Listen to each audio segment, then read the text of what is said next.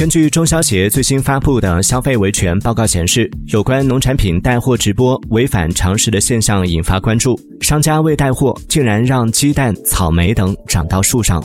视频中，卖家用醒目的标题写着“四季结果草莓树”，而草莓顾名思义是一种多年生草本植物。更有甚者，还出现了鸡蛋树的视频。